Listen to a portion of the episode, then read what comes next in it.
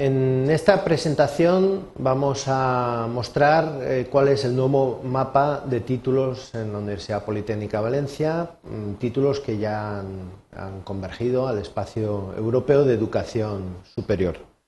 Antes de presentar este mapa de títulos, eh, sí que quiero eh, recordar que para la Universidad Politécnica Valencia esto no supone ningún tipo de cambio dramático de revolución Estamos hablando de una universidad que a lo largo de los años ha adquirido un prestigio, las metas de la Declaración de Bolonia de hace ya un montón de años, pues eh, estamos dentro de esos indicadores y lo que ahora se trataba era pues de adecuarnos a ese espacio y nada más que adecuarnos a ese espacio. Para nosotros no ha supuesto un cambio, para nosotros simplemente ha sido una adaptación de lo que ya veníamos haciendo desde hace años.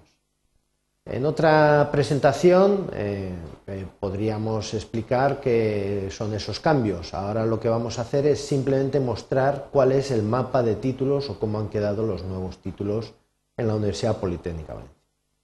Vamos a hacer esta presentación eh, agrupándolos por rama de conocimiento, pero como evidentemente tenemos muchos títulos de la rama de Ingeniería y Arquitectura, pues también los hemos subagrupado en eh, pequeñas ramas. El primero sería, por ejemplo, construcción e ingeniería civil.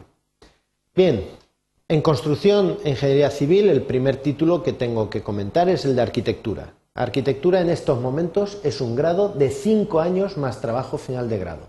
Es el único grado que dura más de cuatro años. El único grado de la Universidad Politécnica de Valencia que dura más de cuatro años y es un título que da atribuciones profesionales de arquitecto. Es un título que en este momento está siendo revisado por el Ministerio y por los colegios profesionales, porque probablemente termine siendo un grado de cuatro años más un máster que dé atribuciones profesionales. Bien, eh, en este momento los alumnos que quieran cursar arquitectura se matricularán de un grado de cinco años más trabajo final de grado. Y si el día de mañana el Ministerio eh, continúa en esta reforma, pues entonces lo que tendremos que hacer será adaptar este título a un grado de cuatro años más un máster de uno o de dos años.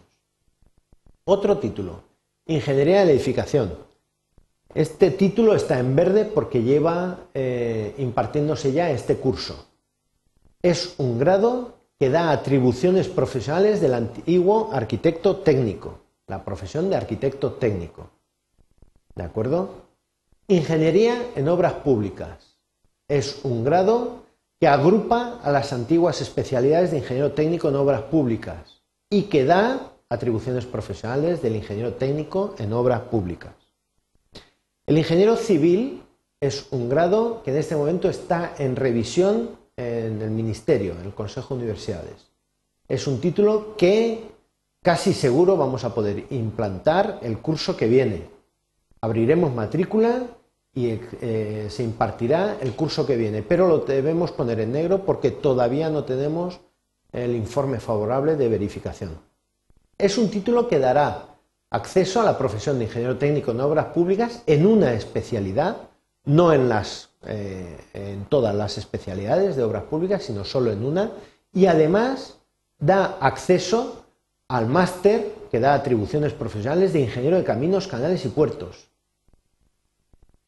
Es importante recordar que todos los grados son de cuatro años, salvo arquitectura, y que todos los grados dan acceso al mercado laboral. Algunos con atribuciones profesionales y otros sin atribuciones profesionales. Pero este es un ejemplo de grado que además de dar atribuciones profesionales, también da acceso directo a un máster que dará atribuciones profesionales. También tenemos el ingeniero geodésico y topográfico. Este es un grado que da eh, acceso a la profesión de ingeniero técnico en topografía. De la subrama dentro de ingeniería de arquitectura, de la subrama industrial y aeronáutica, Aquí tenemos, por ejemplo, estos cuatro grados de aquí. El ingeniero mecánico, el ingeniero eléctrico, el ingeniero químico y el ingeniero electrónico industrial y automático son los herederos del antiguo ingeniero técnico industrial, especialidad mecánica, ingeniero técnico industrial, especialidad eléctrica, ingeniero técnico industrial, especialidad química, ingeniero técnico industrial, especialidad electrónica industrial. Estos cuatro grados dan acceso a la profesión regulada de ingeniero técnico industrial. Dejo con un asterisco el acceso al máster del ingeniero químico porque habrá un máster de ingeniería química y hay una orden ministerial asociada con ese máster. Luego lo vuelvo a explicar con otro ejemplo que está en la misma situación, que es el ingeniero informático. Otro título, también de la rama industrial, pero que no da atribuciones profesionales, es el ingeniero en diseño industrial y desarrollo de productos. Está en verde porque ya se está impartiendo este año en dos centros, aquí en Valencia, en el campus de Vera, en la Escuela de Diseño, y también en el campus de Alcoy. Si seguimos con la rama industrial y aeronáutica, tenemos el ingeniero en tecnologías industriales. Es un grado que no da atribuciones profesionales, pero que da acceso directo a un máster en ingeniería industrial. El máster se está diseñando, pero evidentemente aparecerá un máster en ingeniería industrial que dará atribuciones del ingeniero industrial, las actuales atribuciones del ingeniero industrial. Otro grado es el ingeniero de organización industrial. Este era un segundo ciclo, era un título de segundo ciclo que lo hemos adaptado y lo hemos reconvertido en un grado. Y luego tenemos el ingeniero aeroespacial que también agrupa todas las especialidades de la antigua ingeniería técnica aeronáutica y que evidentemente da atribuciones profesionales de ingeniería técnica aeronáutica. Este además da acceso al futuro máster de ingeniero aeronáutico que también está diseñándose. Otra subrama que son las telecomunicación informática, las TICs. Bien, empiezo con el ingeniero informático. Tanto el ingeniero técnico informático como el ingeniero informático como el ingeniero químico, que antes hemos mencionado, no son profesiones reguladas. Pero han salido órdenes ministeriales que regulan estos títulos a nivel nacional. No son profesiones reguladas, pero se les ha dado el mismo tratamiento como si fueran profesiones reguladas. Y así pues aparece una orden ministerial intenta agrupar todos los conocimientos, todas las competencias que debe adquirir un eh, graduado en ingeniería informática dentro de España. Bien, es un grado que no da atribuciones profesionales, que queda regulado a nivel nacional, pero que también tendrá una continuidad con un máster en ingeniero informático.